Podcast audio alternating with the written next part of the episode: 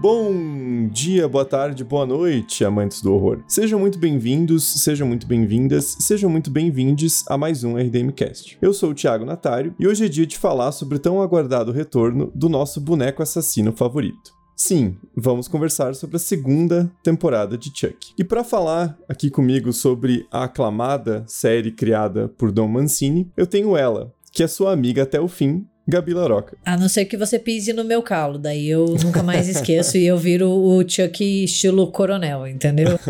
Sua inimiga até o fim, né? E ele, que sabiamente apostaria no Chuck Coronel Kurtz contra o Chuck fisiculturista, Gabriel Braga. Aqui é cérebro perante músculos, né? Daí não, não tem competição. E fora que o cara tem o poder do, do careca, né? Então Foucault, Alexandre de Moraes, aí, todos os carecas icônicos. Esse episódio é para vocês também. Vigiar e punir, né? Eu diria Chuck. então a gente vai para os nossos recadinhos e logo mais teremos muitas mortes criativas, quebras de quarta parede e obscenidades múltiplas. A gente já volta.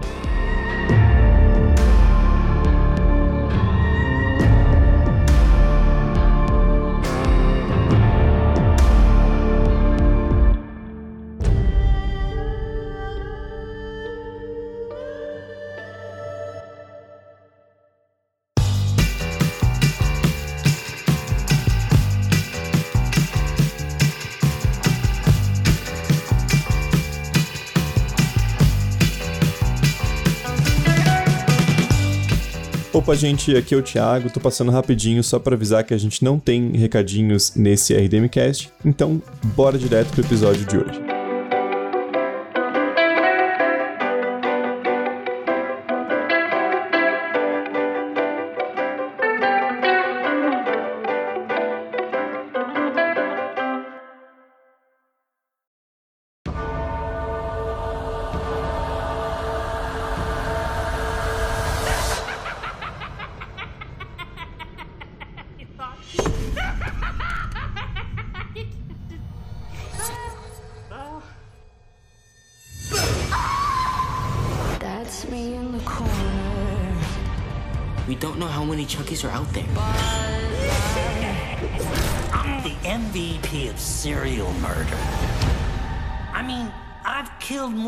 People than you have Insta followers.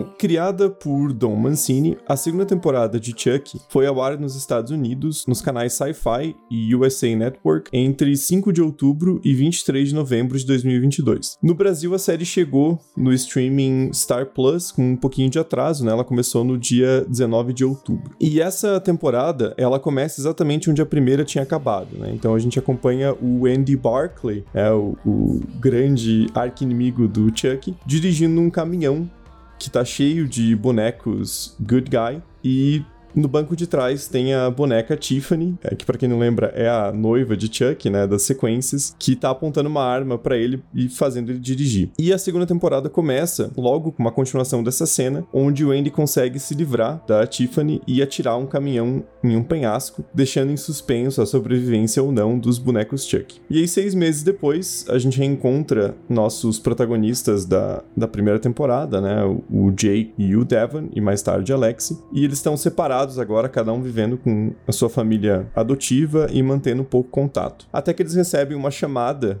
do Chuck. E o Jake, a princípio, não reconhece a voz, o que é bizarro, né? Tipo, o cara tava tentando te matar durante seis meses, você não lembra a voz dele. Mas enfim, o, o Chuck fala para ele que ele tá na casa da Lexi. E eles vão correndo até lá e acabam passando a noite na casa. E na manhã seguinte, a gente tem toda um, uma discussão ali, uma luta envolvendo o Jake, o Devon e a Lexi, até que, e aqui já vem um pequeno spoiler, então, para quem não viu a série ainda, acho que vale a pena pausar e, e continuar depois. Mas o irmãozinho adotivo do Jake, o Gary, acaba pegando uma bomba caseira que o Chuck tinha levado, sai correndo pela casa, o Chuck pula atrás dele, né? O Chuck nunca desiste, nunca morre, e ele consegue explodir ele e o menininho, e os três, né? O Jake, o Devon e a Lexi acabam sendo culpados pela morte do Gary e vão parar numa escola católica chamada Senhor Encarnado, né? Fazendo uma tradução livre aqui do, do Incarnate Lord, sob os cuidados do padre Bryce. E aí é a partir desse ponto que a, a narrativa da série se desenrola. E antes da gente falar de, de pontos específicos dessa temporada, que tem vários muito importantes, muito legais, queria perguntar para vocês primeiro qual que foi a, a impressão geral de vocês da série, assim, tendo assistido agora. Se vocês acham que mantém o nível em relação à primeira temporada, cai um pouco, melhora. Qual que é a visão de vocês inicial? Para mim, manteve a, a mesma qualidade da, da primeira temporada e foi mais profundo na, na loucura, assim. O Don Mancini se segurou menos nessa temporada, né? Os roteiristas se seguraram menos, o que eu achei muito bom, né? Eu tô falando isso de um jeito positivo, né? A gente teve coisas muito malucas nessa temporada que deixaram ainda mais engraçado, né? Em vários momentos eu gargalhei. Enfim, a gente vai conversar sobre coisas que aconteceram, né? Mas é, é, é muita loucura junta e eu achei isso maravilhoso, né? Foi uma, uma temporada, acho que mais desprendida, né?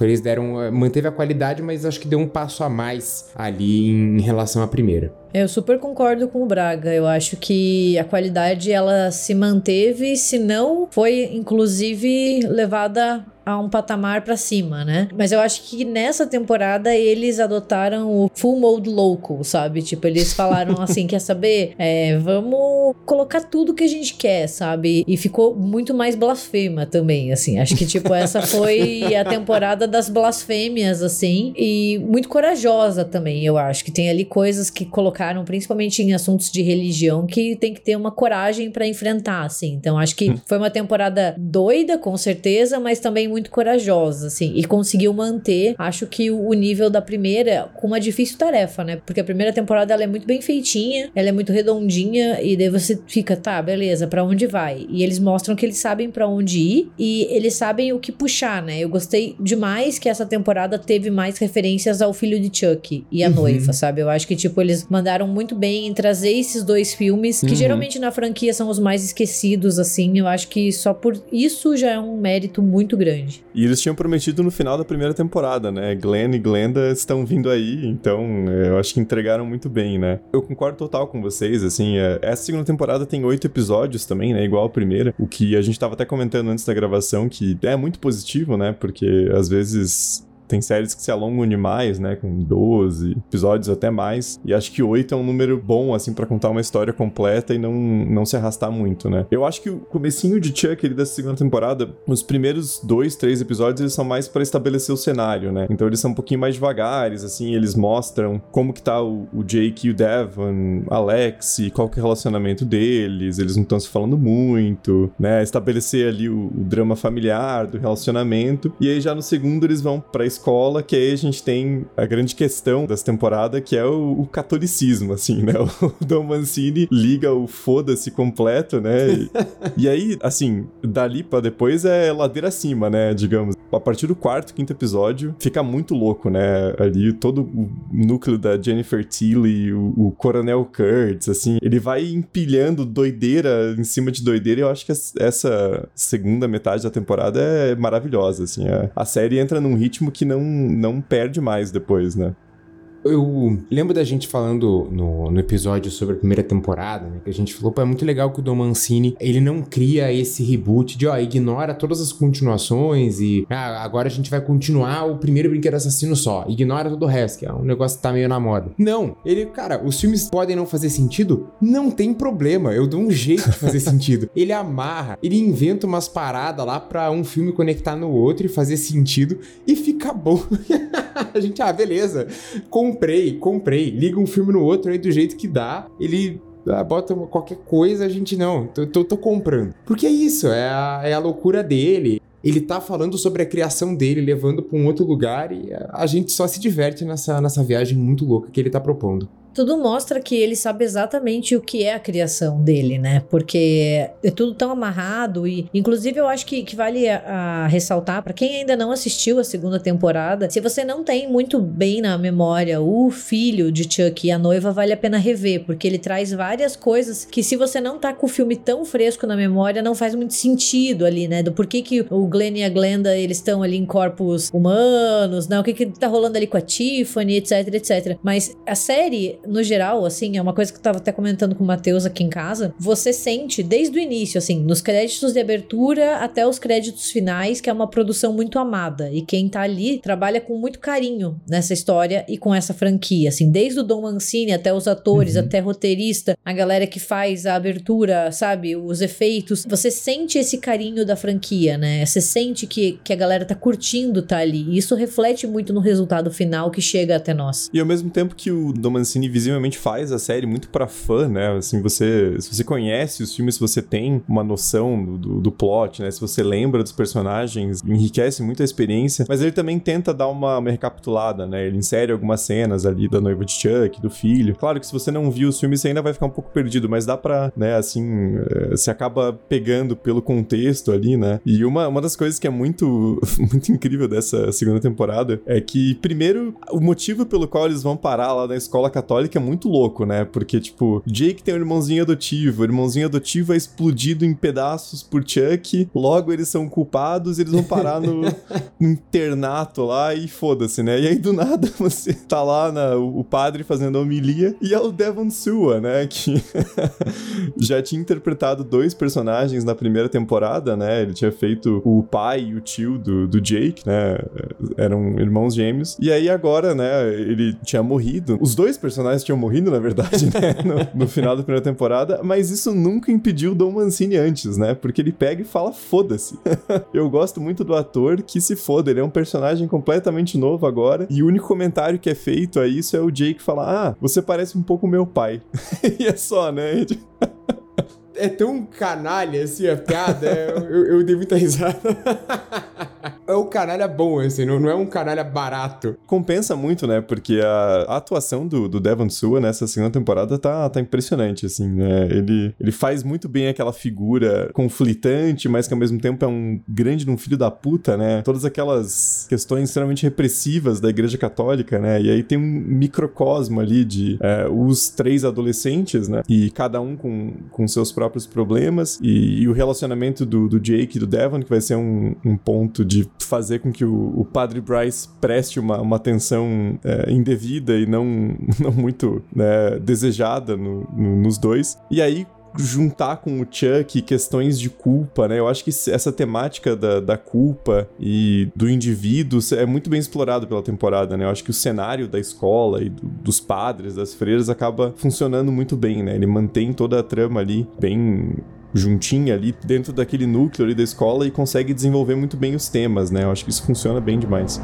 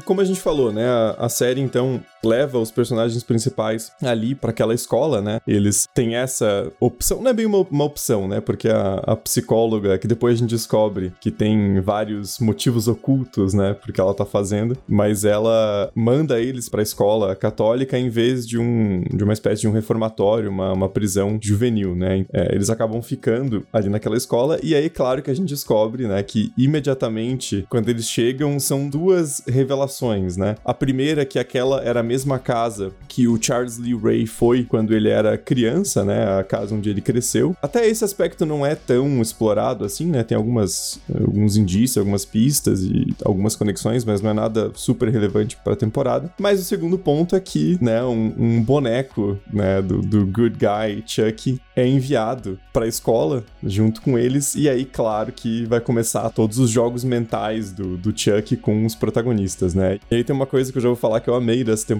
que os Chucks têm funções diferentes, né? Eles são variados, assim, porque, claro, a gente sabe que é tudo parte do mesmo espírito, né? Mas aí você tem o Chuck Coronel Kurtz, você tem o, o Chuck que é um batedor, né? Ele foi enviado antes para tirar foto. Aí você tem o Chuck que vira bonzinho, entre aspas, né? Você tem o Chuck fortão. Então, assim, essa variabilidade acho que funciona muito bem pra, pra história, né? É, essa foi uma adição muito boa de, de roteiro, porque a gente já tinha visto lá os 70 e tantos Chucks na, na última temporada, que estavam indo pros hospitais e orfanatos e, e, vários lugares, né, dos Estados Unidos. Acaba que o, o Andy consegue jogar penhasco. Bom, não que ele consegue jogar, né, mas o, o acidente ali todo, o caminhão acaba caindo do penhasco. E a grande pergunta que a gente tem é Tá, e quantos Chucks que ainda estão vivos? Quantos Chucks estão atuando? Quantos vêm? E quando eles vêm, eles estão diferentes. Eles não estão como na primeira temporada. Eu acho que isso foi uma bela adição, porque, enfim, ajuda a sair daquela mesmice, né? Não que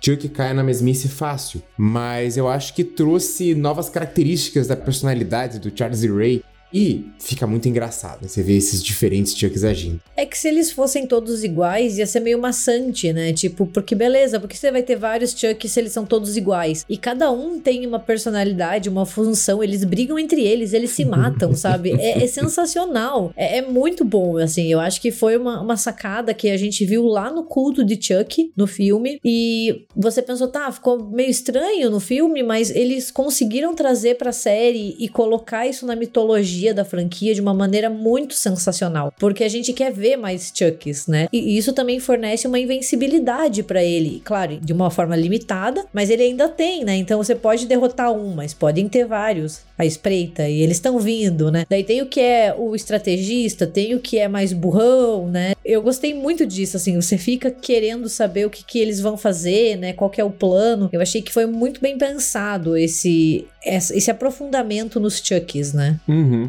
E aí tem o, o, personagem do, do Chuck careca, né? Que tira um sarro dele no, no começo ali, já na, no primeiro episódio, né? Os, os outros bonecos, Good Guy. É, e a gente descobre que ele é o codinome o Coronel, né? E, cara, aí assim, tem que tirar o chapéu pro Dom Mancini, claro, porque o roteiro dele é fenomenal, né? A forma como ele estrutura a temporada é, é maravilhosa. Mas o Brad Dourif fazendo a voz do Chuck, imitando o Marlon Brando em Apocalipse Now, cara, tipo. É...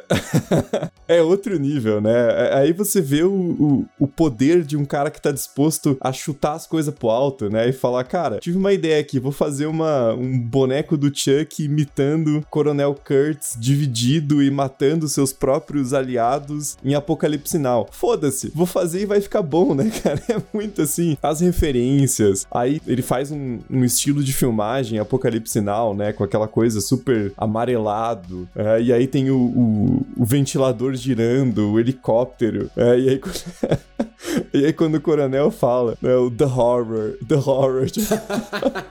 Cara, ali eu falei, não, é, essa série é, é, Não que precisasse, né, de mais coisa para mostrar o quanto a série é maravilhosa, mas esse nível de referência, assim, de não se levar a sério, é simplesmente perfeito, né? Maravilhoso. As referências estão sensacionais. As referências ao Exorcista também, o, o Chuck repetindo as frases, daí o Devon. Ah, todo mundo já viu esse filme, cala a boca. é muito bom. Eu gosto bastante da referência à laranja mecânica, quando eles transformam o, o Chuck no, no, bom Chuck, né? No bonzinho. Ai, gente, ele é muito fofinho, o bonzinho, assim, dá vontade de abraçar. Tudo bem, né? Com devidas ressalvações. Dá muita vontade de, de pegar ele, porque ele é muito fofinho quando ele fica desenhando, parecendo uma criança. Ah, ele é muito fofinho. I like to be hugged. Hi, I'm Chucky. Wanna play? E aí tem o outro, né, segundo Chuck, que dá essa adição muito importante pra temporada, que é, como a Gabi falou, o, o Chuck bonzinho, né? Que eles acabam sequestrando o, o Chuck, né? Que é o próprio batedor que tinha sido enviado pelo, pelo coronel Kurtz para fazer o reconhecimento da, da área. Essa estrutura militar é maravilhosa, né? É muito bom. E aí eles acabam prendendo esse Chuck, né? E o Jake tem a ideia de fazer a lavagem cerebral nele, né? E aí eles colocam um, um vídeo no celular do Devon, né? Dele vendo várias cenas de, de assassinato, né? E ali já tem várias referências, né? Tem o Enigma de Outro Mundo, tem, tem várias cenas super gore, né? E ele fica sendo exibido aquilo com, como a Gabi falou, referenciando a laranja mecânica, né? Abrindo os olhos. E aí ele vê vídeo de unicórnios, né? e aí tem a conversão do Chuck com, com a lavagem cerebral, que, cara, é, é muito foda, né? E, e é impressionante como a série tem a capacidade de te enganar, mesmo na segunda temporada, porque você chega a certo ponto e fica assim, pô, mas será que realmente esse Chuck foi convertido e aí vai ser um, um elemento da temporada, né? Ele lutando contra outros Chucks, né? Ele até é, consegue matar o, o, Chuck Fortão. E aí não, ele é, ele é um filho da puta mesmo, ele tava só fingindo, né, cara? Tipo... o Chuck é muito sádico, né? Eu acho que isso que sempre funciona muito bem, né? E, e o Dom Mancini, como criador do personagem, sabe explorar isso como ninguém, né? Porque tem muito impacto, né? Aliás, o Chuck Bombadão, o Chuck Maromba é muito bom. Porque eles usam aquilo do primeiro filme, né? De não mostrar o boneco. O que fica engraçado, você fica, tá, mas por que, que eles não estão mostrando o Chuck? A gente já sabe que é o boneco há, pô, 30 anos aí, né? A gente já sabe, mais de 30 anos, a gente, a gente sabe que, que é o boneco. Só que daí quando mostra o boneco, é um Chuck com barriga de tanquinho, todo musculoso. Nossa, cara. É, o Dom Mancini ainda consegue surpreender com uma coisa que é lá de 1979, ele ainda consegue inovar e, e surpreender a gente. E aí tem uma personagem nova dessa dessa, dessa temporada, né? Mais uma, na verdade, que é a Nadine, né? que é a colega de quarto da, da Lexi. E ela é uma personagem muito boa na temporada, né? Porque ela traz uma coisa assim de um, uma coisa mais inocente, né? É claro que ela tá ali na, naquela escola e a gente vai descobrindo é, ao longo dos episódios que tem toda uma questão envolvendo a mãe dela, né? Que tinha vício em drogas e, e acaba morrendo. E aí ela é cleptomaníaca, né? Então, essa é a razão pela qual ela é mandada pela escola. Mas ela tem essa coisa, assim, um pouco mais, mais inocente, né? Ela não passou pelo mesmo trauma que, que o Devon, o Jake e a Lexi passaram. Então, ela é a primeira que acredita no, no Chuck bonzinho, uhum. né? Que acha ele bonitinho, que quer cuidar dele. E aí chega lá no, acho que sexto, sétimo episódio, né? E aí, de novo, spoiler, mas é, o Chuck simplesmente joga ela da, da janela da torre, né? E, cara, é uma morte muito impactante, né? É o sexto episódio. E é uma morte muito impactante, né? Você sente demais, assim, e, e corajosa, né? Por parte do, dos criadores, né? De pegar uma personagem interessante e simplesmente matar ela de forma brutal, né? Eles não têm dó, né? É só ver como a Nika termina a primeira temporada e como que ela tá nessa, sem as pernas, sem os braços, e fica, meu Deus, cara, que que isso? Né? É, é, é bem pesado. E a morte da, da Nadine também é, é. Ela pega porque a gente se apega a personagem muito rápido, né? Ela é querida, caricata, assim, você fica, ah, é personagem legal, vai ser uma adição boa, morreu. e tem vários momentos com ela que são muito engraçados, né? É, toda a dinâmica dela ali com, com as freiras, com o padre, aí tem aquele padre padre que tá bebendo, né? Na... fazendo a confissão e dela, padre, eu vim fazer minha confissão, deve levar só uns 45 minutos. aí ele, meu Deus do céu, me ajude. é muito bom. E aí no final, a, a, forma que ela morre é muito brutal, né? É, e até aparece na, na recontagem do Chuck, né? Porque depois ele faz. Essa temporada tem várias quebras de quarta parede, né? Igual a, a primeira. E ele faz uma, uma recontagem pra câmera das várias mortes, né? E ele vai falando, né? Do, da explosão. E ele fala da defenestração, né? Que é quando ele joga a Nadine da janela. E, cara, é, é muito absurdo, né? É muito impactante. Aliás, essas quebras de quarta parede são umas adições interessantes. Já tinha tido na primeira temporada. Mas essa, eles colocarem a, a, lutadora de WWE que falou que queria ser morta pelo Chuck. Essa foi sensacional, foi sensacional. Eu tenho certeza que o Domancini só viu aquilo e falou: por que não? Chama ela e, e vamos dar um jeito de enfiar na série. E esse quarto episódio em si é sensacional, né? Porque é o episódio mais focado no núcleo da, da Jennifer Tilly, né? Que na verdade é a boneca Tiffany. E é o, o aniversário, né? De Glenn e, e Glenda. E eles chegam na, na casa dela, né? Claro que ela tem que esconder a Nika, porque ela sequestrou uma pessoa, desmembrou e tá mantendo num quarto inteiro rosa, né? Com... que é bizarro. E ela descobre que Glenn e Glenda fizeram uma festa surpresa, né? E chamaram vários amigos da, da Jennifer Tilly. Esse episódio em si, ele é, ele é quase inteiro uma, uma quebra de quarta parede, né? Porque ele tem uma estrutura em, em atos, assim como se fosse uma, uma peça de teatro. E também tem um pouco de estilização de, de uma sitcom clássica, né? Então ele vai dividindo em várias partes. E tem várias participações especiais, né? A gente tem a, a Gina Gerson, né? Uma, uma atriz que já contracenou com a Jennifer Tilly em, em, alguns filmes, né? Tem o, o Joe Pantoliano, a Sutton Strack, a Meg Tilly, né, que é a irmã da, da Jennifer Tilly. E aí começa um murder mystery, né, um, um jantar que se torna em uma, uma investigação, né, quando o, o ator que a, a Jennifer Tilly tinha contratado para ser o garçom, né, o garçom barra mordomo do evento, que é o Jeeves, ele é morto, né, e aí começa toda uma investigação para saber quem descobriu, e aí vai ficando cada vez mais surtado, né, assim, esse episódio vai de 0 a 100 em 3 segundos, né, quando você vê, morreu quase todo mundo, tá... tem fuga, tem a galera atirando no outro, é uma, uma maluquice no melhor sentido possível, né? Esse episódio é sensacional. É, eu acho que é um, é um dos melhores, assim, na, na minha opinião. Glenn e Glenda são incríveis, tá muito bom, muito bom. E a Jennifer Tilly é sensacional. Eles fazem várias piadas com a carreira da Jennifer Tilly. É, ah, porque o, o Jim Carrey falou que eu era melhor atriz, melhor que a Nicole Kidman. ah, porque a, a minha irmã conseguiu o Oscar antes. E depois, quando lá no final, né, que eles falam: Ah, mas quem que entrou aqui na sua casa com uma serra elétrica, matou não sei o que? Ah, a gente sabe quem é. É essa atriz aqui. Daí o policial olha. Ah, sempre achei a Jennifer Tilly superestimada. eles fazem os comentários muito nada a ver. Aquele policial que tá apaixonado por ela, que ela consegue enganar o policial seduzindo.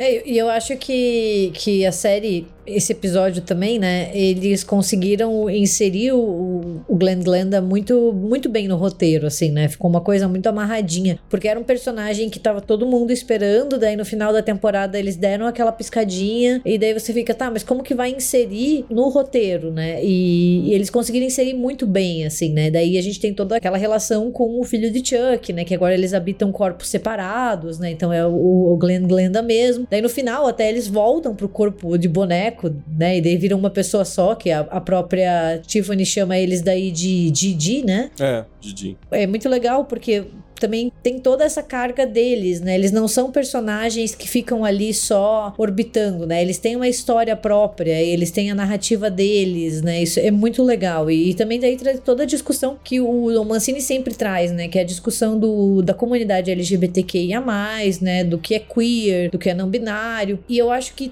toda vez que o Dom Mancini se propõe a falar sobre isso, ele fala de uma maneira muito interessante porque não é forçado. E não uhum. parece aquela coisa assim, tipo, não é um queerbaiting, no sentido de, olhe como nós somos desconstruídos, a gente vai colocar aqui um personagem não binário. Não, faz sentido, entendeu? E é bem feito, é bem colocado, né? Então, é, é eu acho maravilhoso. para mim, assim, é, Glenn Glenda foi um dos melhores personagens da temporada, assim, a, a Jennifer Tilly, então, ela brilhou, né? Assim, tipo, se na primeira temporada ela ela já tava bem, nessa segunda ela, ela meio que ficou até a estrela do show, né? Ela ganha bem mais tempo de tela ali. Ela é muito carismática, não tem como não, não gostar e não se envolver. A gente chega a torcer por ela, mesmo ela sendo muito babaca e sendo uma assassina, mas a gente não, Jennifer Tilly é isso aí. A, a, a Tiffany, na verdade, né? A Jennifer Tilly é só a, o corpo que ela rouba.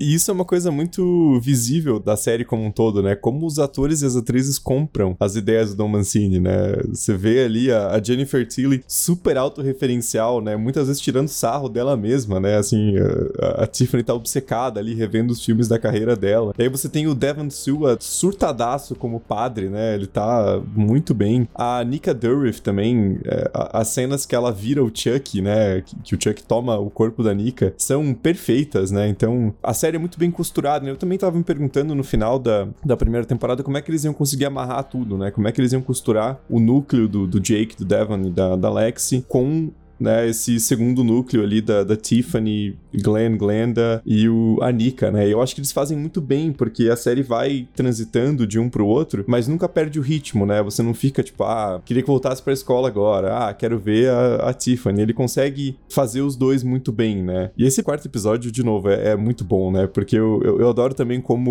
o cara que a Tiffany contrata, né? O, o Jeeves, ele consegue ser escroto com todo mundo, né? Tipo, ele vai, assim, ele faz um festival de. Ele vai fazendo checklist, assim, né? De quem que ele vai irritar para tornar um suspeito, né? Então ele chega pro ator e fala: Ah, você é aquele cara lá do, do Sopranos, né? O Rich. Faz uma fala aí pra mim, Rich. é um grande filho da puta, né? Que aí dá esse. Todo mundo tem motivação para matar ele, né? E acaba criando um, um, mistério interessante dentro do próprio episódio, né? Então é, é maravilhoso. Não, ele, ele confrontando o Joe é muito bom. Ah, mas você é italo-americano? Então você faz parte da máfia? Você não tem parente mafioso? ele ofende todo mundo que ele pode. Ele fala, né? Não tem pelo menos um de vocês que não é um, um good fellow, né? um good fellow, sim.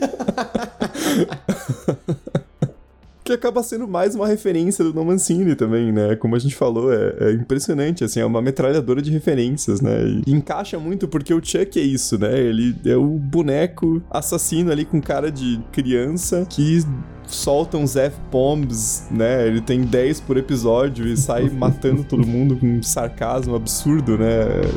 É perfeito o tom da série.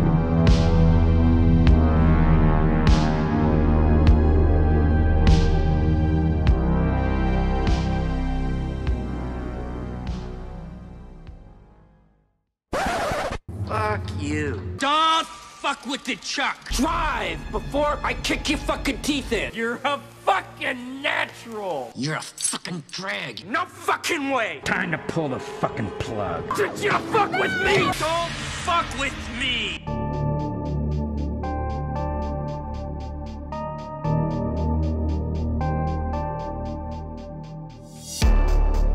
E, de novo, acho uma coisa que é importante a gente comentar é o quanto a série é bem feita em termos de produção, né? Porque eles usam uma técnica muito interessante de. Até no, no, nos créditos dos episódios, né? Eles citam ali que tem, acho que sei lá, uns 12 títeres que mexem o, o Chuck, né? Tanto a movimentação corporal quanto as expressões faciais. E aí tem também umas cenas quando ele tá de costas e longe que você vê muito que é uma criança correndo, né? Que eles tacaram uma, uma roupa do Chuck. Então, isso complementa muito a série também. A atuação de voz do Brad Dourif nem se fala, mas fica muito realista, né? Porque de fato é um bonecão se mexendo, né? Isso é importante, assim, pra não ser aquela coisa tosca de CGI, né? Ele tem peso, ele interage com os outros personagens, né? Ele é muito bem feito. Todos os, os Chucks são, né? Mas é que geralmente tem aquele Chuck central, o Chuck uhum. Prime, né? Às vezes eles falam, mas é que o Chuck Prime tá no, tá no corpo da Nika, né? Mas sempre tem um, um bonzinho central ali que é extremamente bem feito e bem bem articulado. Ele move vários músculos da face, ele fica muito real, muito real mesmo. Bem melhor do que aquele de 2019. Isso é algo que a gente vê a franquia inteira, né? Sempre desde o primeiro Brinquedo Assassino lá no final dos anos 80, sempre foi dada prioridade para os efeitos práticos, né? Então, assim, sempre foi bonecos de verdade, né? O CGI ele existe, mas ele não é o principal. E isso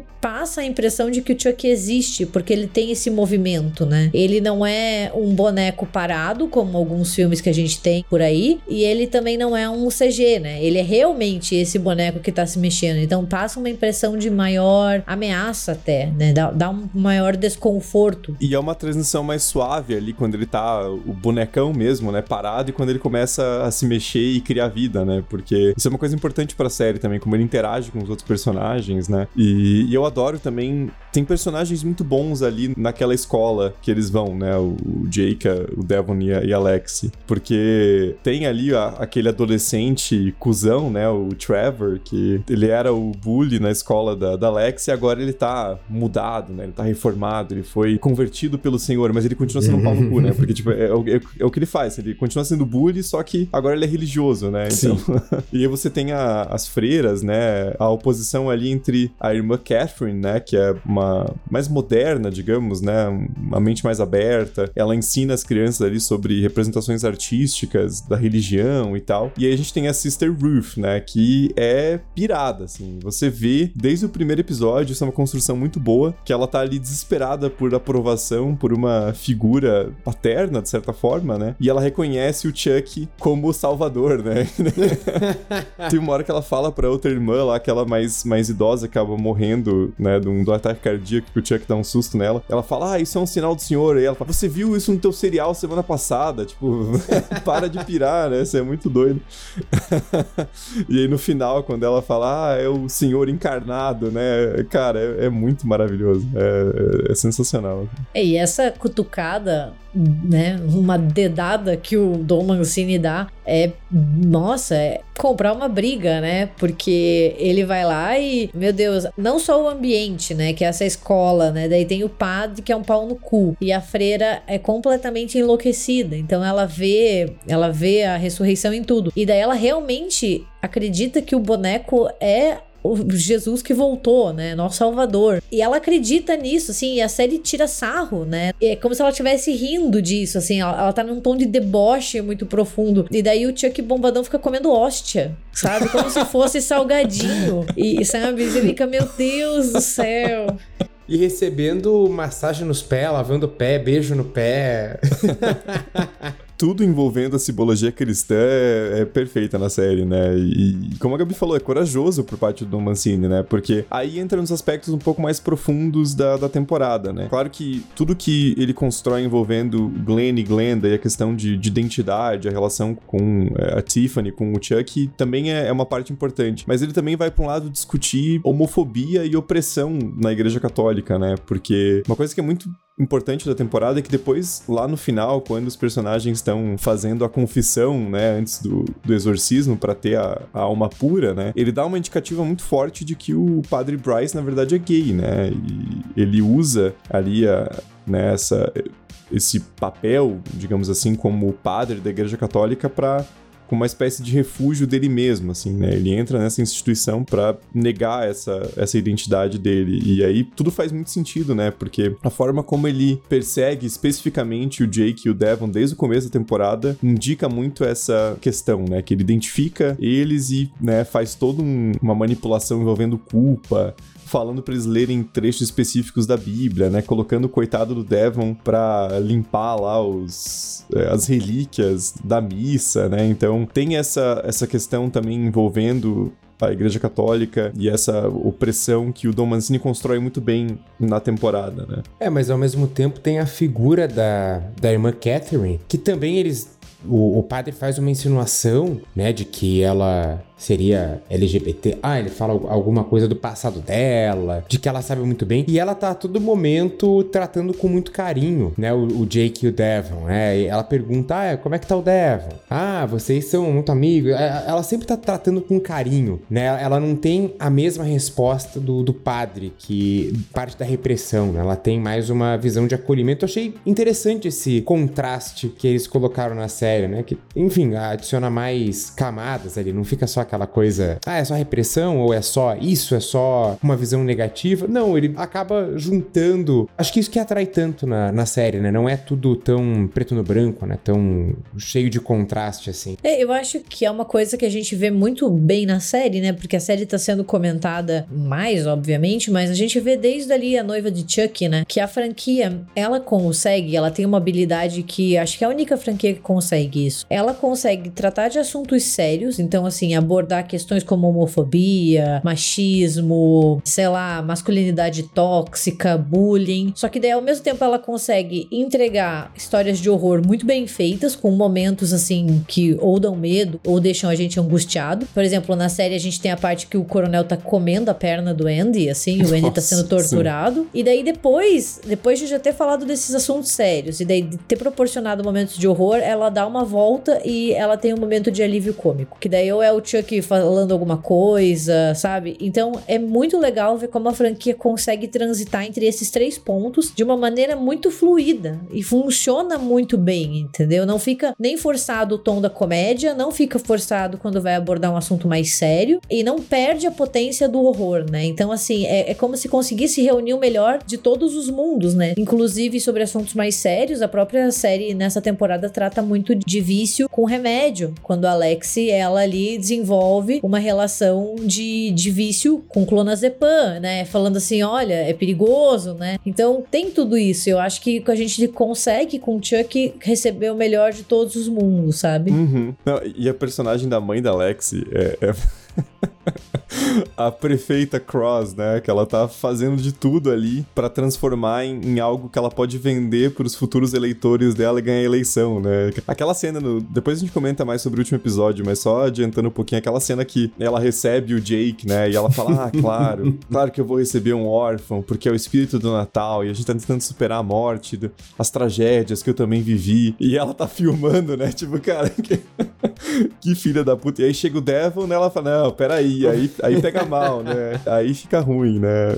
Claro que nesse sentido ela é mais é um personagem um pouco mais unidimensional, né? Porque ela só meio sociopata mesmo. Mas é interessante como o Don Mancini trata os personagens de uma forma muito complexa, né? Porque o próprio Padre Bryce, ele assume nessa temporada um pouco do papel da Lexi na primeira, né? Aquele personagem que é super opressor e que tá causando mal a outras pessoas, mas que na verdade é uma pessoa cheia de inseguranças, ansiedades e desconta nos outros, né? Então é, é muito legal como aquele último episódio ali, a gente acaba empatizando com ele, né? Por mais mais que ele tenha feito só merda da temporada inteira, chega ali no final você, ah, né, você entende assim essa essa figura que tava perseguindo os outros, mas na verdade tem seus próprios demônios, né, digamos assim. Então, conecta tudo muito bem, né? Acho que isso é uma coisa muito fascinante, né, que os personagens são muito complexos assim, né? Eles não são só aquilo que que parece à primeira vista, né? E o pai Bryce explodiu, literalmente, num exorcismo.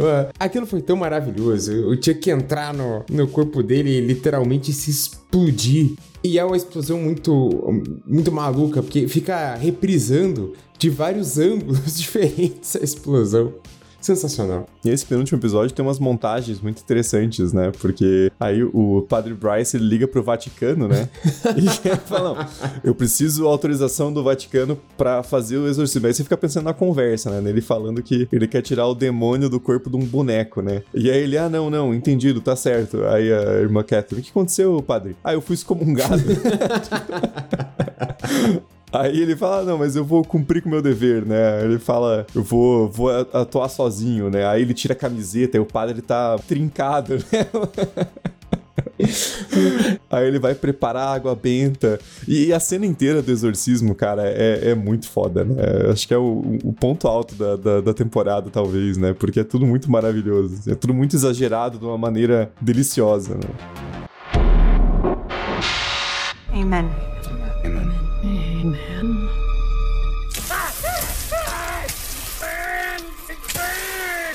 Think I'm scared to go to hell? Fuck that. I'm from Jersey. Ele pega o Exorcismo para Idiotas, o livro, né? Que é uma piada antiga pra caramba. Ele usa duas vezes na série, né? Esses livros, alguma coisa for dummies. É uma piada batida, mas é, ela fica muito boa ali. Tem o Voodoo for Dummies também, Isso. que eles querem fazer o, o ritual da... Transferir o, a Jennifer Tilly pra, pra boneca, né?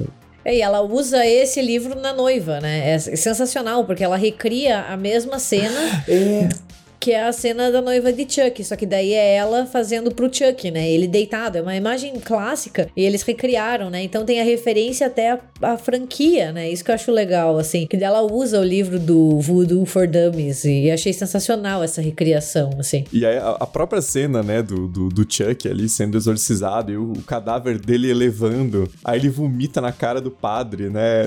É tudo muito exagerado, assim, né? Como o Braga falou, deu o padre explode em quatro ângulos de câmera diferentes, em, em câmera lenta, aí tem a cabeça de prótese do Devon Sua, né? Ele tem que gostar muito do Don Mancini, porque ele sujeitar a morrer duas vezes com dois personagens diferentes na primeira temporada, voltar pra segunda e ser explodido em pedacinhos, é, é muito amor à arte e à franquia, né? Porque olha.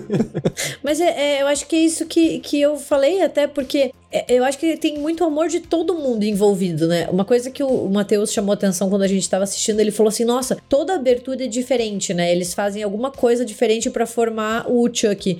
E isso é, é um detalhe que só quem gosta muito do que tá fazendo vai, vai perceber. Então, assim, você vê esse carinho, né? Até nos mínimos detalhes tem esse comprometimento. Então, parece que todo mundo que tá ali é fã de Chuck. Isso é muito bacana.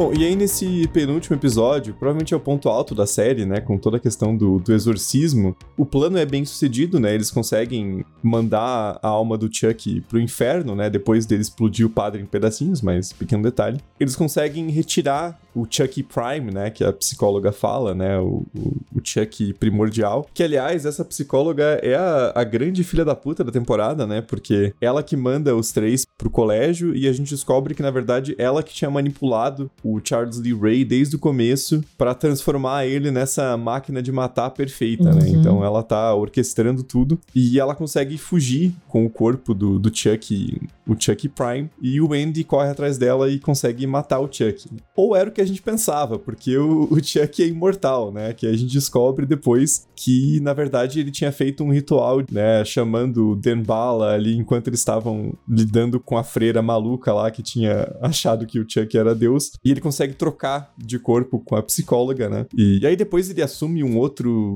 um outro good guy, depois ele vira uma outra boneca. É uma loucura, assim, né? Aí é um nível de de foda-se que é difícil até de manter o que, que tá acontecendo, né? Quem que é o Chuck de verdade. Sim. Mas também essa altura da temporada ninguém liga, né? Acho que funciona. E aí o último episódio se passa próximo da noite de Natal, né? A gente tem o, o Jake e o Devon de novo naquele, né, naquela relação complicada ali, descobrindo talvez eles não tenham tanto em comum quanto eles achavam, tentando lidar com o trauma de tudo que o Chuck fez com eles nas duas temporadas, né? E eles vão pra casa da Lexi pra véspera de Natal. E aí, eis que surge Chuck, né? E aí tem. Eu acho que é a cena mais chocante da, da temporada inteira, porque o Chuck compra uma motosserra, né? De presente para ele mesmo, uma motosserra silenciosa. E é sensacional ele com o cartão, né? Assim, tipo, ele. Achei essa sacada, assim, e. Nossa, é muito bom.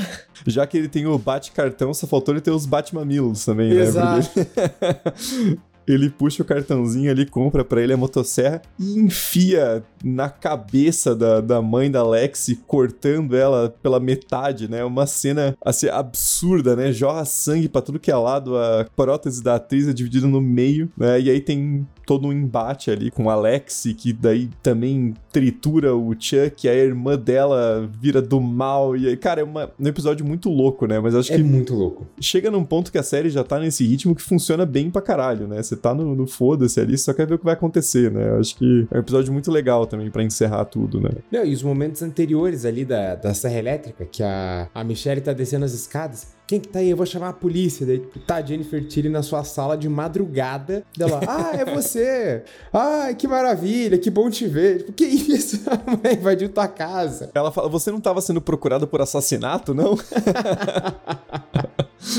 não, não, era um mal entendido, né?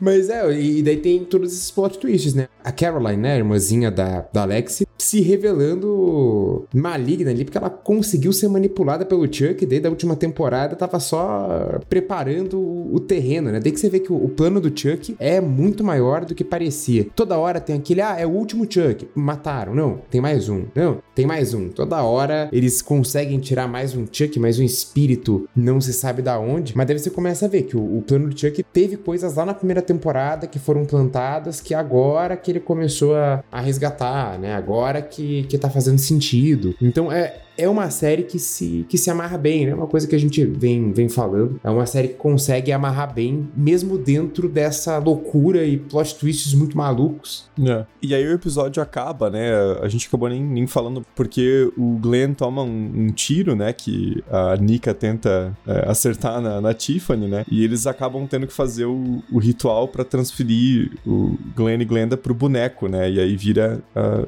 Gigi. E o episódio acaba, acaba mesmo, né? Quando a Tiffany tá num, num, quarto de hotel com a Caroline, né? E a Nika liga para ela falando que, né, ainda tá perseguindo sua vingança. Mas antes que ela possa fazer qualquer coisa, a gente descobre que o plano da Tiffany de se transferir pra boneca Belle, né? Que é também bizarra pra caralho. É frustrado, porque na verdade era o Chuck o tempo todo. Aí ela tá tentando fazer o ritual e ele tira uma, uma máscara, né? A peruca e surge o Chuck, né? O, o Chuck de sempre. E é assim que a temporada encerra, né? Porque a gente tem ele quebrando a quarta parede ali, né? Com seu um minuto e meio de meio que um, um host de talk show, né?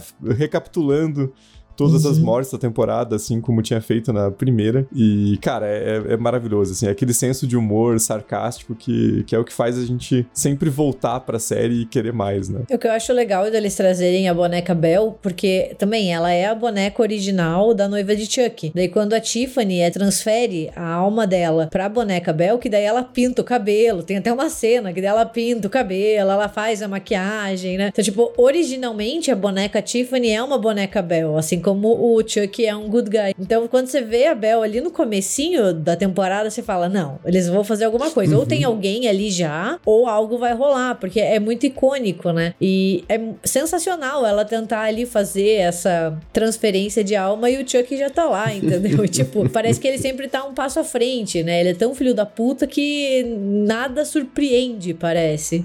É, porque você acha que o grande vilão da temporada é o coronel, né? Pô, toda aquela referência ali ao, ao sim, sim. a mente criminosa por trás de tudo, né? O Kurtz, ele morre em 3 segundos, né? Na verdade era um Pois é, pois é. Plano maior do Chuck Prime, né? Então, ele tá sempre no, no lugar certo, na hora certa para matar alguém, né? Isso é maior qualidade do Chuck, né? Só espero que a gente tenha mais Jennifer Tilly na, na próxima temporada, né? Porque terminou ali não muito favorável para ela. E aí tem outra coisa, eu espero muito estar tá errado. E eu não quero ser, né, pessoa que traz más notícias, mas nesse momento a série tá um pouco em suspenso a renovação dela, né? Porque a temporada, assim como a primeira, ela teve uma recepção muito boa por parte tanto da crítica quanto dos fãs, mas a audiência dela deu uma caída, né? Então, a primeira temporada tinha conseguido manter um nível ali perto dos 400 mil espectadores, né? E aí, para números brasileiros, parece ridículo, né? Porque você pensa, cara, como assim? Qualquer novela da Globo em 3 horas da tarde tem mais audiência, né? Sim. Mas é, é, é outra, outro, outra questão, né? Streamings, tem vários canais, então era uma audiência boa a primeira temporada. Só que a segunda, ela estreia mantendo essa mesma média, né? De 350 mil espectadores, e ela termina com o último episódio, teve 138 mil. Nossa, caiu bem é uma queda bem grande, assim. O último episódio não conseguiu recuperar o que a temporada tinha perdido no começo, né? Por outro lado, assim, é, é uma série que se fosse. Se a gente estivesse falando aqui de, de anos 80, 90, né? Até começo dos anos 2000, dependendo só de televisão, ela com certeza seria cancelada. Mas se a série for bem nos streamings, né, aí é uma, uma grande chance dela voltar, né? Eu imagino que pelo menos tenha uma temporada para fechar, assim, né? Porque é uma série bem recebida, que tem carinho dos fãs, que é aquela coisa que custa mais caro cancelar às vezes, né? Porque a galera fica puta e fica é. enchendo o saco do, do estúdio até voltar, né? Então talvez tenha um, um, encerramento mais digno, né? A gente espera que pelo menos tenha mais uma temporada para fechar a história, né? Porque é uma série boa demais para ser cancelada, assim, do nada, né? Sem encerramento. É, eu acho que eu posso estar muito errada, posso voltar daqui a algum tempo e ver que eu errei, mas eu acho que vai ter mais uma temporada, porque por mais que seja uma, uma audiência morna, é o tipo de série que dura um pouco mais, ela ela tem uma vida mais longa nos streamings. Eu acho que isso pode acontecer, assim. E porque ela também tem um fandom muito forte, assim. Acho que a franquia Chuck tem um dos fandoms mais fortes de, de todas, assim, que a gente vê. O povo é muito engajado, a galera gosta muito, já tá fazendo campanha pela renovação. Então, eu não sei, assim, mas eu acho que, que pode continuar. A não ser que dê alguma merda muito grande, né? Comece a rolar, sei lá, negociação para voltar, fulano não quer voltar, né? Não que seja o caso do Dom Mancini, porque ele realmente tem um comprometimento de vida com o que ele criou, mas às vezes assim, a própria Jennifer Tilly, né, tá querendo fazer outros negócios, tá querendo fazer outras coisas, eu não sei, assim, é, é difícil porque tem muita gente grande ali, né? Por mais que seja uma série que foca cada vez mais no trio principal, os personagens secundários, que não são secundários, mas que orbitam ali também são tão importantes quanto, seja o Brad Dourif fazendo a voz do Chuck, né? Ou a Fiona Dourif fazendo a Nika ali, a Jennifer Tilly. Então, assim, é tudo muito, muito importante ter todo mundo a bordo, né? Só é, citar do Andy, que nessa temporada ele tem um caminho um pouco diferente, né? Porque ele passa grande parte da temporada desaparecido e depois ele tá em recuperação, mas é ele que acaba matando o coronel. Mas eu acho muito interessante quando eles estão se confessando que rola aquela coisa meio Batman e Coringa, né? Que o Andy fala: olha, finalmente eu vou conseguir o que eu quero, mas tô pensando, e quem eu sou sem o Chuck? Porque se derrotar Uhum. ele o que, que vai ser de mim? A minha vida foi dedicada. É tipo Batman É. e Coringa, sabe? Assim, é um não existe sem o outro. Parece até que o Alan Moore escreveu esse diálogo, né? Porque é muito isso, ele fica sem função, né? E, e a gente se despede do Andy no sétimo episódio, né? Então ele não volta pro final da temporada. E acho que é uma coisa inteligente do Don Mancini também, que ele pode ou escolher retornar o Andy, né? Porque se ele sobreviveu numa queda de penhasco e ser torturado por um, um boneco maníaco que acha que é o Marlon Brando em Apocalipse Now, ele pode voltar pra terceira temporada, mas também, se não tiver mais uma temporada, ou se o ator não quiser voltar, ele deu um encerramento bacana pro arco do personagem, né? Então é uma coisa muito bem pensada também. Só que, se for ter mais uma temporada, tem que ser rápido, né? Porque o- os atores que fazem o Devon e Alex até que não, não mudaram tanto, mas o Jake, Mudou muito, né? Cara, a primeira cena que eu vi no primeiro episódio, eu falei, meu Deus do céu, o que, que deram pra esse moleque, né? Porque ele. ele já tá bem diferente, né? Aquele efeito Stranger Things, assim, né? De uma temporada pro outro, os moleques envelheceram quatro anos em um, né? Tem que correr com a série.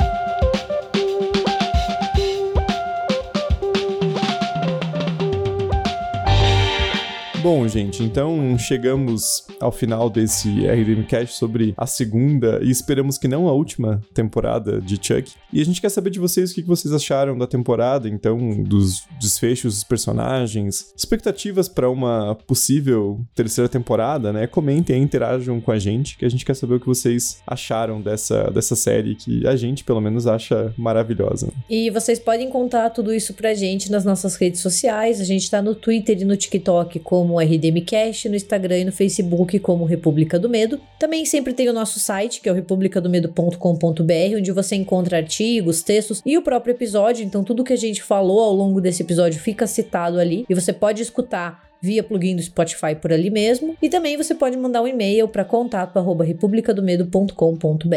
E para um conteúdo para além deste podcast exclusivo do Spotify, você pode nos encontrar no YouTube, no nosso canal República do Medo, onde a gente transmite as nossas lives mensais. Entra lá, República do Medo, se inscreve e ativa aquele sininho que é para ficar por dentro da nossa programação. Então é isso, gente. Vamos ficando por aqui. Muito obrigado pelo carinho e pela audiência de sempre. E até a próxima quinta.